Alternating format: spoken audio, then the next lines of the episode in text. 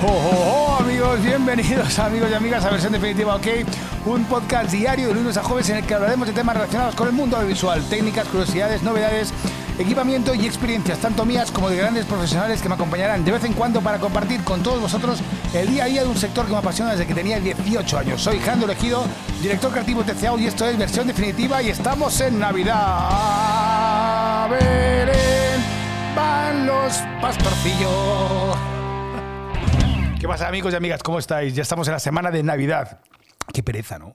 no sé vosotros. Pero a ver, cuando tienes hijos supongo que esas fechas cambian un poquito. En mi caso que no los tengo, pues... eh, Lo único que me fastidia es que todo se para, que no hay, no hay curro, aunque también hay que descansar, evidentemente, y esas cositas. Pero, pero es todo como... Es que también yo tengo un pequeño problema con la gente. Me agobia muchísimo los espacios con, con muchísima gente. Entonces yo no puedo ir al centro de Madrid, no puedo ir a esos sitios porque me agobia, de hecho, hasta el punto de que me dan ataques, no ansiedad, pero sí que me falta un poquito el aire y tal, ¿no? Se podría decir que es un po- un poquito agrofobia o que soy imbécil directamente, pero yo voto más por la segunda. Que por cierto, mira, iba a hablar de un tema hoy pero voy a hablar de otro. Hoy iba a hablar de un tema sobre el uso responsable de la tecnología, pero no. Quiero hablar sobre, sobre los haters, eh, que ya lo hice en eh, mi podcast anterior, pero esta vez he tenido una experiencia eh, y quiero compartirla. Y bueno, lo dicho, el, mira, el otro día, por ejemplo, tuvimos un evento en el, el sábado 17 de diciembre en el centro de Madrid, en el mismo centrazo de Madrid, en la Plaza Santana, y no sabéis la locura de intentar llegar con el con el- la furgoneta. No llevamos, por suerte no llevamos demasiado material, pero teníamos material para tenerlo que llevar en furgoneta, descargar y todo eso. Una locura. De hecho, tuve que llamar a mi cliente y decirle, oye, que sepas que puede ser que no llegue. Eh, hostia, porque es que está jodida la cosa, está jodida. Me, me paraban calles cortadas, me paró la policía, ¿dónde va usted? Y tal, igual, bueno. Los parkings eh, llenos, imposible coger un parking, eh, bueno. Una auténtica locura tarde. Desde las Rozas donde yo estoy hasta Madrid se tarda más o menos como mucho 25-30 minutos eh, a cualquier sitio de Madrid prácticamente. Tardé dos horas, dos horas en llegar. O sea, no os podéis imaginar la locura. Bueno, vamos a hablar sobre ese, ese perfil que hay en las redes y, y por qué me gusta tanto el metaverso, que ya veréis que lo voy a unir de una forma así muy, muy curiosa. Eh, el otro día eh, me invitó Jordi Yachar eh, a una, a una charla en su canal de Twitch. Es un tipo, la verdad es que muy valiente porque él lo dejó, dejó todo lo que tenía para dedicarse a ser creador de contenidos. Apostó por ello y lleva ya como un año y la verdad es que le está funcionando las cosas muy bien. Ya puede, de hecho me comentó que ya vive, vive de ello. Eh, tiene ya como bastantes reproducciones y suscriptores en su canal de Twitch y eso que son, a ver, es un formato que a mí me cuesta mucho porque bueno, es un formato como de entrevistas y charlas de dos horas, dos horas y media, algunas, algunas más. Eh, y sí, es verdad que te lo puedes poner a veces como de fondo y lo puedes escuchar, tal. A mí yo soy consumidor de formatos mucho más inmediatos, mucho más rápidos, donde pueda prestar atención 100% a lo que estoy escuchando y, no tener que separarlo en dos o tres veces o más. Es verdad que escucho algunos podcasts y algunos eh, y veo algunos programas de, de Twitch, por ejemplo el de Alejandrobo, pues eso sí que lo veo y de vez en cuando me lo pongo como de fondo.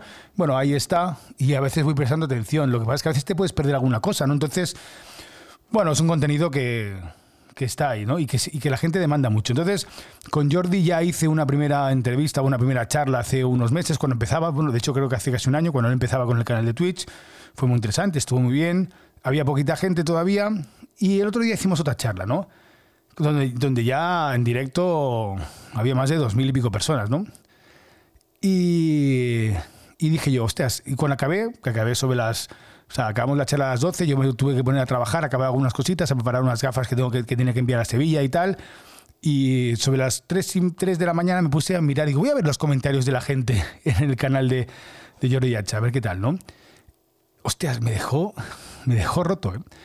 Eh, había muchos comentarios negativos, sea, pero no negativos eh, fundados, sino se metían con, mi físico, conmigo.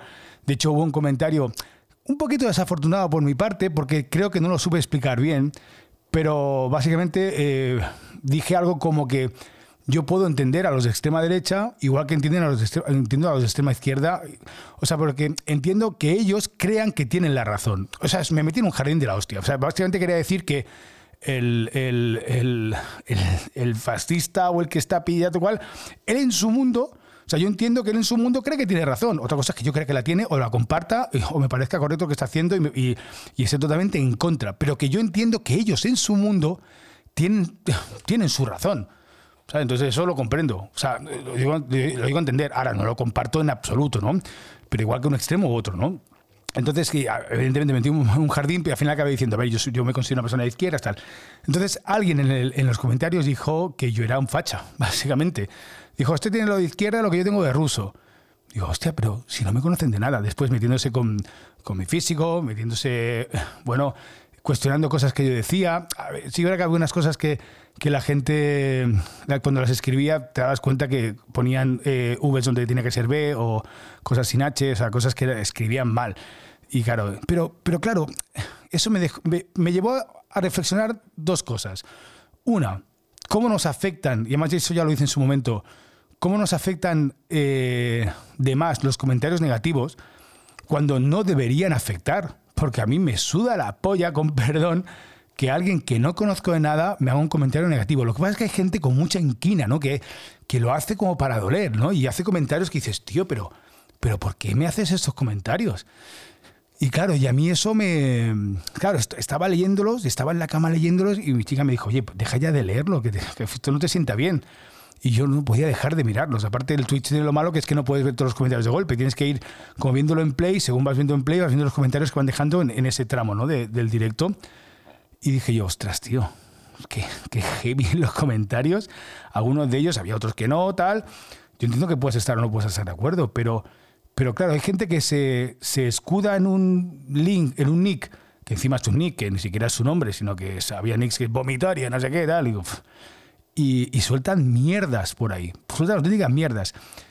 Y, y, muchas veces nos afectan mucho más los comentarios negativos de alguien que no tenemos ni puta idea quién es y que seguramente nos, o sea, nos debería importar bien poco, pero la realidad es que importa. O sea, que hay algo dentro de ti que te duele eso, ¿sabes?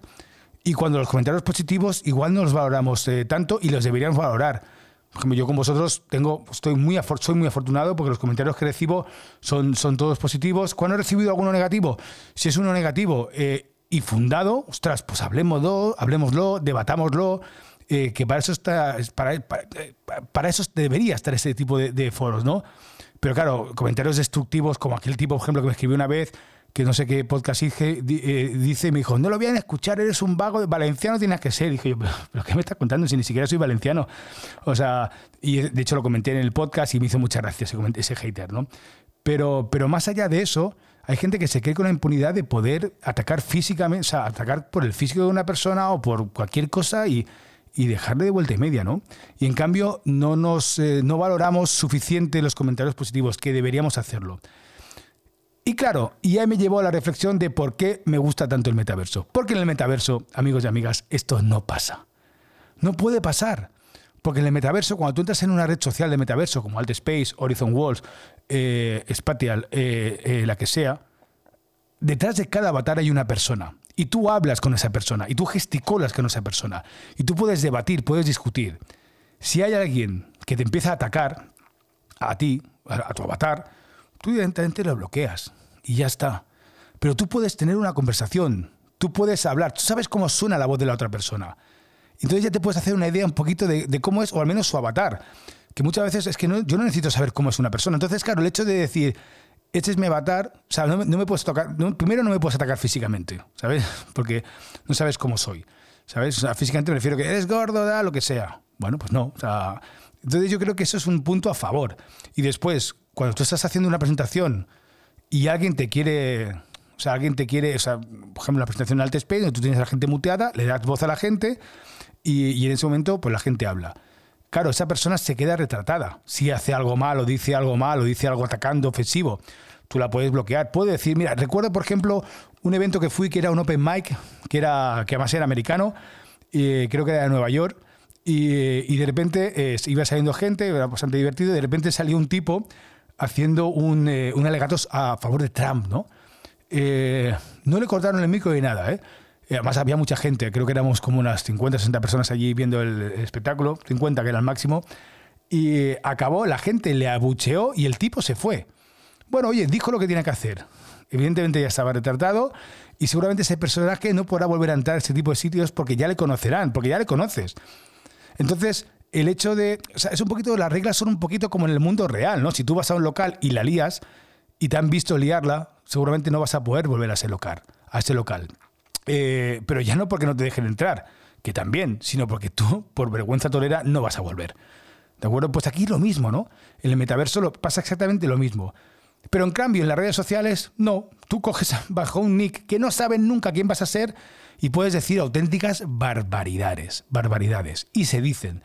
Y eso afecta, afecta a quien lo hace, a quien, a quien dedica dos horas de su tiempo a hablar con una persona, a, bueno, a, joder, a, debatir, a expresar sus ideas libremente eh, y, y al final te sientes juzgado.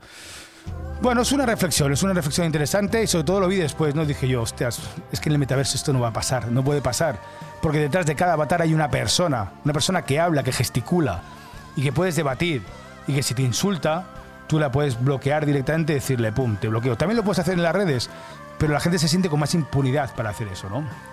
Amigos y amigas, sed felices, sed creativos, sed inquietos. Que tengáis una gran semana de Navidades. Madre mía, 24, 25, 26 en Barcelona con San Esteban. Adiós amigos, sed felices, sed creativos y compartir, es salud. Bye.